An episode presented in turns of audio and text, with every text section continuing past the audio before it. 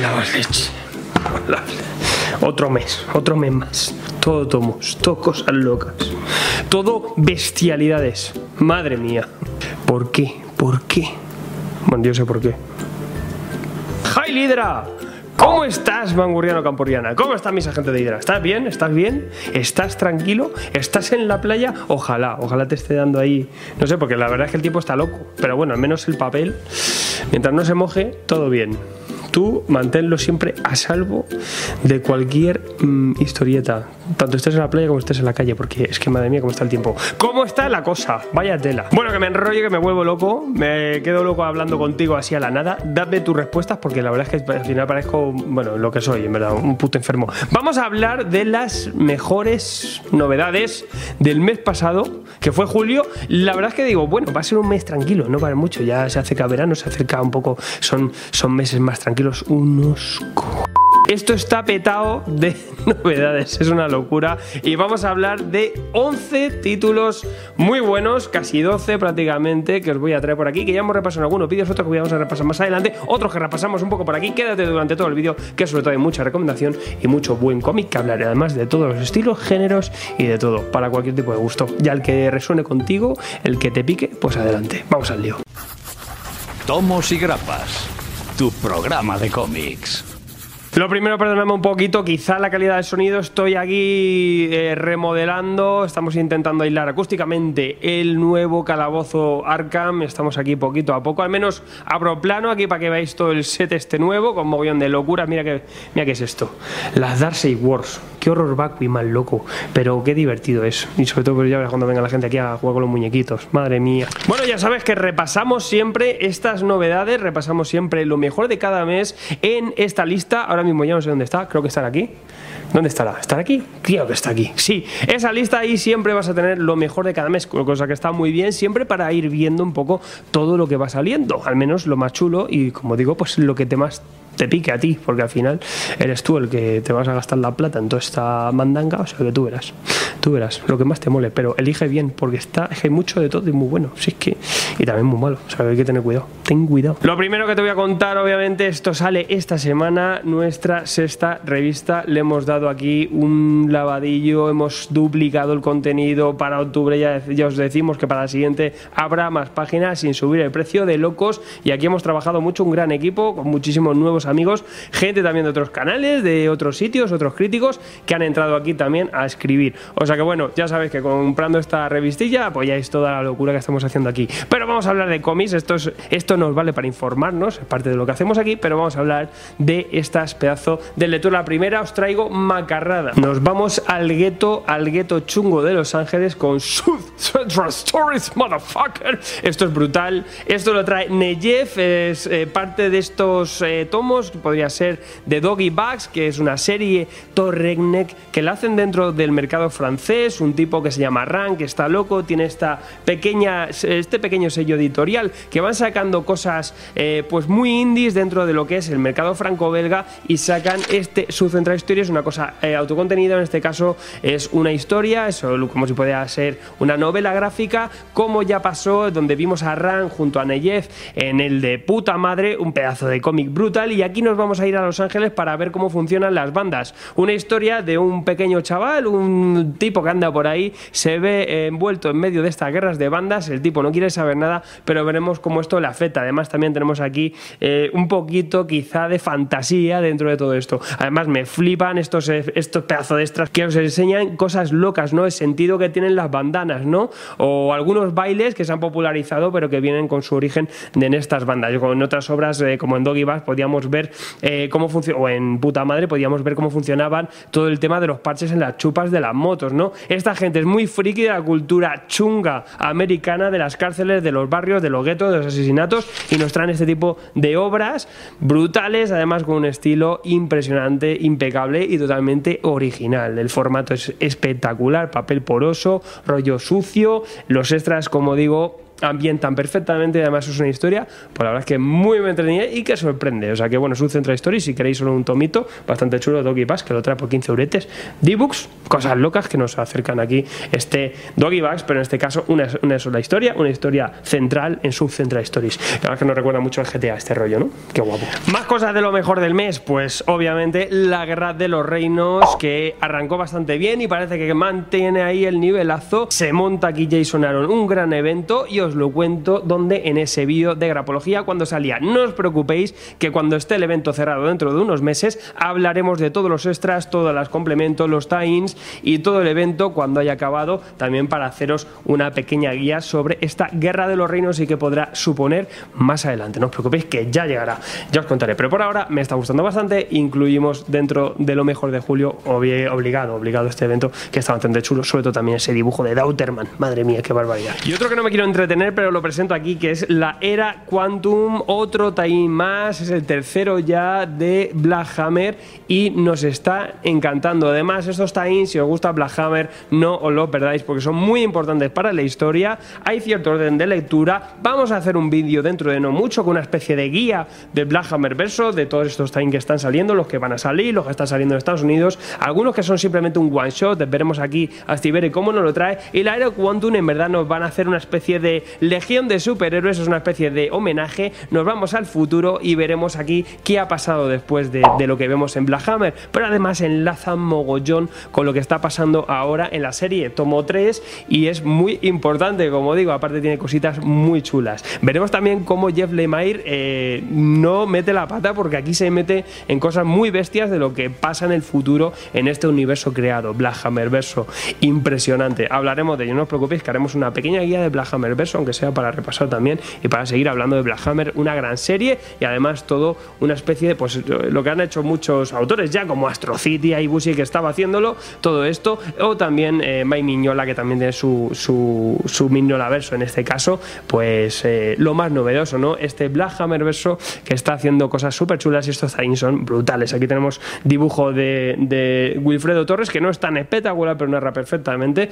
Y además, pues como decimos, un cómic que sorprende muchísimo, con un toque muy, muy superheroico y con homenaje a la Legión de Superhéroes. ¿Qué, qué más quieres? Y no suele ser habitual, pero meto un número 4. Vamos a hablar del número 4 de Rumble. Eh, es un nuevo ciclo, por así decirlo. Además, cambia brutalmente porque tenemos el dibujo de David Rubin que entra aquí en sustitución con Jace Harren. Es un ejercicio totalmente diferente, pero también que, pues, muy consecuente con lo que es la serie, porque David Rubin eh, ya lo está demostrando en otras grandes series, como Ether, impresionante, que eh, nos dice todo lo, que tiene este hombre en la cabeza y la gran capacidad imaginativa de crear grandes bichos, cosas, monstruos y mogollón de leyendas. Y entra en Rumble en un segundo ciclo, como decimos, donde Ratak, nuestro héroe atrapado en el cuerpo de un espantapájaros, eh, ha tenido un gran conflicto, se lo ha visto aquí muy putas para intentar conseguir su cuerpo y aquí eh, parte con algo nuevo. Además tenemos un nuevo,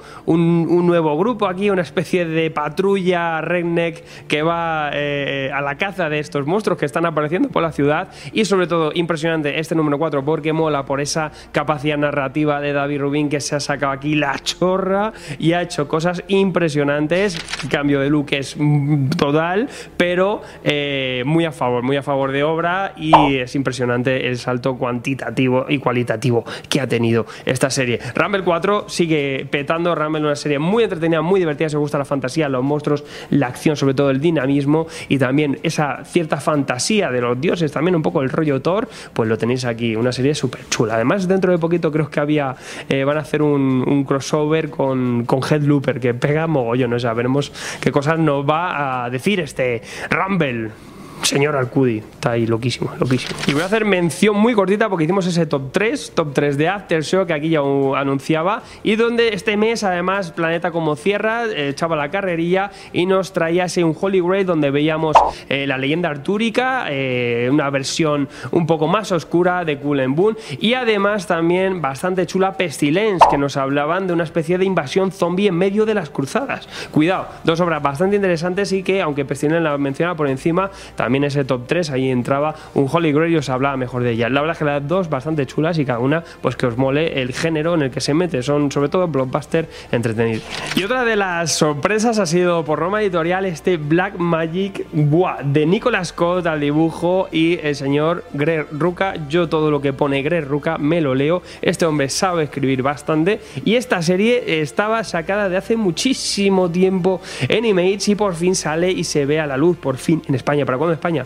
Pues ahora ya la tenemos, ya la tenemos. Aquí se nos presenta a Rowan Black, una mujer que es detective, es policía, pero es que además es una bruja moderna, es una bruja ahí con sus alquerlarres y sus, y sus cosas locas, sus sellos chamánicos, ¿no? Eh, pero bueno, es una detective, una policía ahí estadounidense, tan normal, pero bueno, veremos aquí en esta primera presentación, esta puesta a punto, lo que nos plantea aquí Ruca, es que además de esta condición totalmente extraña de esta detective, es que además veremos cómo esto empieza a afectarla en su vida natural, por así decirlo, y la afectará en un caso en el que aparece de repente alguien que está secuestrando a gente ¿no? en, un, en un sitio y la reclama, la está llamando. Y veremos cómo ella al final se involucra y hay alguien detrás de ella. Veremos aquí qué ocurre. Un personaje femenino espectacular, una serie muy, muy dinámica. Eh, también mola muchísimo ese puntito de blanco y negro que tiene la serie con algunos detallitos por ahí. El dibujo también me flipa bastante. Y sobre todo pues, de estas series indie disfrutables.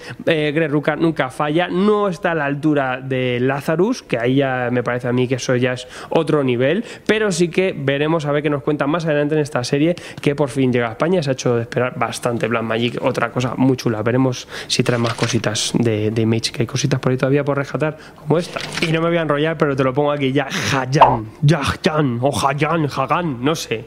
Eh, espectacular. Aquí tenemos el Parasite del futuro, porque en verdad es que ni, ni directamente ni lo ocultan. O sea, aquí hay un homenaje a, Parasite espectacular. Tenemos a un chico que es detective, de repente llueven ranas. Estas ranas son como una especie de, de, de sucubos que se meten en la gente y pues eh, empiezan a eh, pues dominar a las personas y a convertirse en una especie de monstruos, ¿no? Y este detective eh, veremos cómo su brazo se empieza a engendrar y podrá luchar contra estos monstruos y tendrá que intentar acabar con ellos. Veremos cómo, veremos también qué guía hay con este personaje. No está tan en el tono de humor de Parasite, va tirando un poco más hacia la acción, hacia el tema de los monstruos, de situaciones muy grotescas. Veremos también hasta cuánto da de sí, pero muy divertida y sobre todo si os gusta este género hardcoreta de acción del manga, muy muy chulo y sobre todo lo que más me gusta ha sido el dibujo de Hayan, es increíble, sobre todo esos caretos, las caras que pone siniestras, eh, es increíble, es increíble. A mí me ha encantado, sobre todo también por la parte gráfica, aunque como digo, es que es para Parasite total, pero bueno, ya lo analizaremos bien, lo quiero sacar una reseñita de Hayan porque la verdad es que me ha gustado mucho, sobre todo cuando salga ese número 2 o lo saco un poquito también para ver hacia dónde tira la serie, pero aquí lo pongo como lo mejor del mes y uno de los mejores mangas que ha salido en julio. Y os traigo una obra enteramente hecha por mujeres, Jordi Beller color, tenemos a Min Joyle al, al dibujo y tenemos también a Oli Masters al guion. Y además la obra habla enteramente de mujeres protagonistas, nos vamos a los 70, nos vamos a Kitchen, un momento también en el que este barrio, aunque ahora va, si es todo de buen rollo y todo de restaurantitos, en los 70 aquí está mogollón de mafias, mucha mafia irlandesa y bueno, pues tenemos aquí una especie de cobradores de, prestamistas que eh, son enviados a la cárcel, la lían en su trabajo y sus mujeres dirán, bueno, mantenemos el negocio familiar, nos ponemos nosotros a intentar recaudar lo que le deben a nuestros maridos y veremos cómo estas mujeres toman la rienda de este negocio de una forma muy hardcore y además de alguna forma hacen mejor, mejor este trabajo que sus maridos. Además todo esto se transforma en una vorágine de ascensión sobre este pedazo de negocio, ¿no? De, de cobrar intereses a base de palizas y además veremos cómo eh, todo esto eh, desemboca también en mogollón de tramas, de líos, de historietas con la mafia, con la mafia italiana, con la mafia islandesa, con un mogollón de giros y acaba esto siendo pues muy tarantinero. La verdad es que un guion muy, muy bueno, eh, una serie que si os gusta el género es espectacular, es un tomo único nada más y además también esto ya han anunciado en octubre, dentro de muy poquito, sale también una película de Kitchen que también eh, pues veremos, esto verá a la luz en una película eh, en acción real, que luego son estas cosas que nadie se acuerda cuando sale la película, que tiene un, cómic, en verdad, es uno de los últimos cómics de Vértigo, eh, junto a, a, los últimos supervivientes que han cerrado ya este sello Vértigo, después anunciaron que cerró, y de Kitchen, pues la verdad es que es un, un pedazo de tomo, un pedazo de historia y me ha encantado, sobre todo si os gusta el género negro, brutal. Aparte con ese rollo setentero que lo consigue muy logrado, es una de las grandes recomendaciones que podemos decir. Un tomito perfecto para regalar, para que le guste sobre todo las pistolas, la mafia, la sangre, las cosas, esas cosas locas de esta gente, están loquísimos. Y sin entretenerme tampoco, esto sí que sí, de Magic Order tienes este vídeo que allí hicimos reseña. Aquí se ha sacado la chorra, Oliver Coipel está a tope con Dave igual al dibujo, con el color, que queda, ha quedado genial. Y además Marmila, que se saca una serie, la primera producida por Netflix, que además tendrá más adelante adaptación, todavía no han dicho cuándo. Y aquí tenemos magos, pero magos eh, también con rollos mogollón de Hollywood, con mucho giro, pero además que son unos magos más actualizados que viven en una especie de orden, pero que se verá amenazada por alguien que reclama algo y veremos aquí mogollón de jalcoreteo. Va a haber muchas muertes y es una serie que atrapa mucho. Como digo, también el arte de Kuiper más Stewart es mmm, Pero bueno, si quieres saber más, dale cañita a esa reseña que te dejo ahí. Porque está guapo, ¿eh? Bueno, y, nada, y es que para cerrar, pues mira, no vamos ligeritos porque traigo tochalazo los nuevos mutantes 2 esto es esto no es lo mejor del mes, esto es lo mejor del año. Esto es si no lo tenías, si no lo habías disfrutado, ¿qué haces? Por favor. Qué guapo. Jóvenes extraños. Fiesta de pijamas. Jovenazos, los pequeños mutantes, esos pequeñicos. Es que mola, tío. Loba venenosa, Magic, Sunspot, bala de cañón. Si que son los más grandes, si es que molan mogollón, si son muy guapos. Pues esta serie, chavales, esta pedazo de serie de Chris Claremont ya llega a su segundo tomo. Estos Marvel Gold, muy importante este segundo tomo, porque aunque la serie era espectacular, lo teníamos ese primer tomo, esa presentación de esa colección cabecera, ¿no? Donde volvía a la esencia, quería volver a la esencia de Claremont del tema de la escuela de mutantes y tenían además estos, estos personajes que son totalmente, pues mira, ahora, eh, aunque sea una mm, serie ochentera que ya tiene mogollón de años, fijaos un poco en la integración que tienen, ¿no? Aquí incluso hay menos chicos que chicas en el grupo y además cada uno son de, pues de, diferentes eh, lugares del mundo. O sea que aquí, mm, fíjate, fíjate que parece que ahora estamos reinventando lo que ya gente como Claremont hacía en su época. Y bueno, ¿qué tenemos aquí además? Pues es que lo que pasa es que en el tomo 2 entra. Bill Sienkiewicz aquí pues para reventar y dar un giro de 180 grados a la serie, darle una revisión, dar un lavado de cara y darnos historias pues mucho más adultas, mucho más oscuras, además con ese pedazo de dibujo impresionante, eh, totalmente visionario, porque si os fijáis en este dibujo de Visinkiewicz aquí, eh, muchas reglas indie, mucho estilo indie, se basa un poco en lo que hizo aquí Sienkiewicz eh, y esto ahora mismo lo veríamos como algo normal, en su momento era totalmente atípico y este hombre tiene unos recursos que no tiene nadie, a día de hoy está ya a otro level, ¿no? Pero esta serie desarrolló bastante su técnica, hizo grandes eh, composiciones. Además, Claremont siempre ha sido un grande y uno de los, gran arquitecto en verdad de la Patrulla X. Eh, si queréis leer algo de Patrulla X, lo mejor es leer Claremont. Eh, además, como no es tan tan tan clásico, esto tiene un dinamismo bastante bueno. Es muy interesante todo lo que pone. No sobra tanto texto. No hay, aunque el ritmo es más lento, obviamente que una lectura moderna, sigue siendo muy interesante lo que hay aquí. A mí me encanta, tanto por la parte de guion como la parte artística. Esto es una pasada. Y bueno, como decimos, aquí tenemos temas mucho más oscuros, temas incluso rozando el terror, toma, eh, pues momentos también más místicos.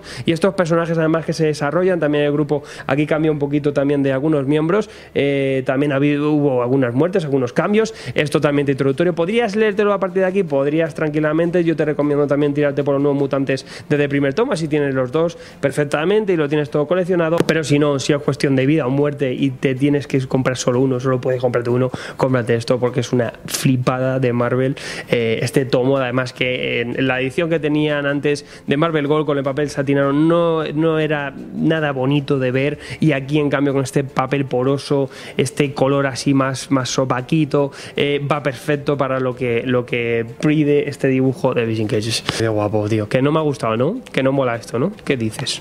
Si sale un oso místico, tío. El oso místico. Seguida el oso místico. Y mira, mira, aunque yo tengo aquí una grapa, una grapa que, madre mía, eh, en verdad hablamos de un tomo, hablamos de la espada salvaje de Conan, claro, yo es que los tengo aquí en grapica, esa grapa de Forum. Esta pedazo de colección, ya sabéis que por parte de SD y de Panini están rescatando todo el material clásico de Conan, al menos Conan el Bárbaro y esta espada salvaje, que ahora sale en un formato muy similar al Omnibus. Obviamente, como era formato magazine, es mucho más ancho, es el formato que era original, lo respetan, pero en tomo. Y tenemos eh, pues esta pedazo de serie maravillosa, eh, que a mí me gusta incluso más todavía que Conan el Bárbaro. Son historias cortas con diferentes autores. Entran aquí eh, gente brutal, un Roy Thomas, con un Neil Adams, un Jill Kane.